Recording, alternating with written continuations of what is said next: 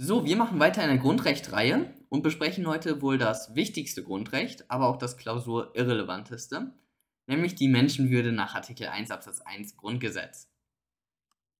Und wir lesen einmal, die Würde des Menschen ist unantastbar. Und hier sehen wir aber auch schon an der Formulierung, ist unantastbar. Daraus schließen wir schon mal, Menschenwürde ist ganz, ganz wichtig und die Menschenwürde ist nicht nur ganz, ganz wichtig, sondern sie ist das oberste Verfassungsprinzip in Deutschland.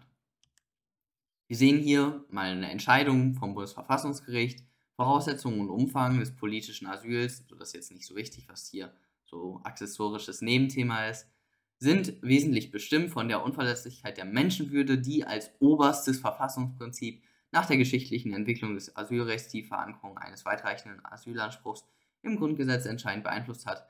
Also hier Asylrechte eben kurz ausblenden. Hier steht oberstes Verfassungsprinzip. Also auch das Bundesverfassungsgericht erkennt die Menschenwürde als wirklich Stern, also ganz, ganz oben im Grundgesetz an.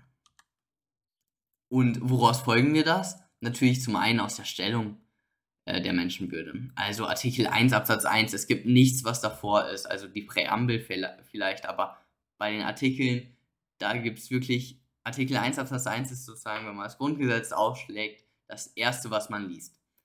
Und das, da würde jetzt auf, in Artikel 1 Absatz 1, da wird jetzt nicht drin stehen, der Bundespräsident kann die Nationalhymne und Nationalflagge ändern oder so. Das ist schön, aber das ist halt nicht so wichtig wie die Menschenwürde ist unantastbar. Also wirklich, dass äh, da steht, die Menschenwürde ist unantastbar und das ist halt ganz wichtig, ganz oben. Steht ganz am Anfang. Und das ist, gilt auch übrigens für alle Grundrechte. Das ist ein gutes Argument bei allen Grundrechten. Also die stehen immer in den Artikeln 1 bis 19. Und das zeugt von deren Wichtigkeit. Und zusätzlich ist die Menschenwürde auch noch geschützt durch die Ewigkeitsgarantie in Artikel 79 Absatz 3. Die kennen wir vielleicht auch schon.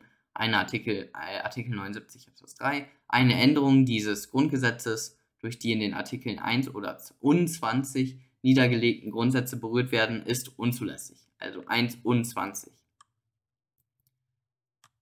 So, wer ist jetzt Träger der Menschenwürde? Einmal natürlich natürliche Personen, dann auch der Naziturus, das ist der werdende Mensch, also der im, in der Gebärmutter. Und auch Tote haben die Menschenwürde. Und auch Tote haben auch noch das allgemeine Persönlichkeitsrecht, was ja aus der Menschenwürde hergeleitet auch noch, unter anderem hergeleitet wird. Juristische Personen haben natürlich nicht die Menschenwürde, also ein Unternehmen ist Menschenwürde, Menschen, da ist schon das Wort Mensch drin und ein Unternehmen ist eben kein Mensch. Was ist jetzt der Schutzbereich der Menschenwürde? Die ist zum einen erstmal schwer zu definieren. Und es gibt aber eben diese Objektformel, die sollte man auch kennen, meiner Meinung nach. Der Mensch darf halt nicht zum bloßen Objekt des Staates gemacht werden. Und beziehungsweise seine Subjektqualität darf nicht in Frage gestellt werden. Zum Beispiel beim Menschenweitwurf oder so. Also da wurde halt äh, ein Kleinwüchsiger, meine ich, der wurde halt zum Weitwerfen missbraucht. Und da, da war eben seine Menschenwürde beeinträchtigt worden. Dann auch zum Beispiel, kann, weil wir wissen ja, aus Grundrechten können sich auch Leistungsrechte ergeben. Und das klassische Beispiel ist hier, dass auf Existenzminimum. Das folgt nämlich aus Artikel 1 Absatz 1 Grundgesetz in Verbindung mit dem Sozialstaat, Sozialstaatsprinzip aus Artikel 20 Absatz 1 Grundgesetz. Daraus schließen wir dieses Arbeitslosengeld 2 beispielsweise.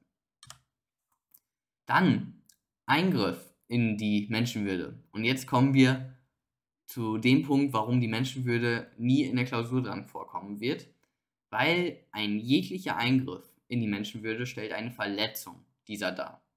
Normalerweise ist ja ein Eingriff in ein Grundrecht zulässig, sofern dieser verfassungsrechtlich gerechtfertigt ist.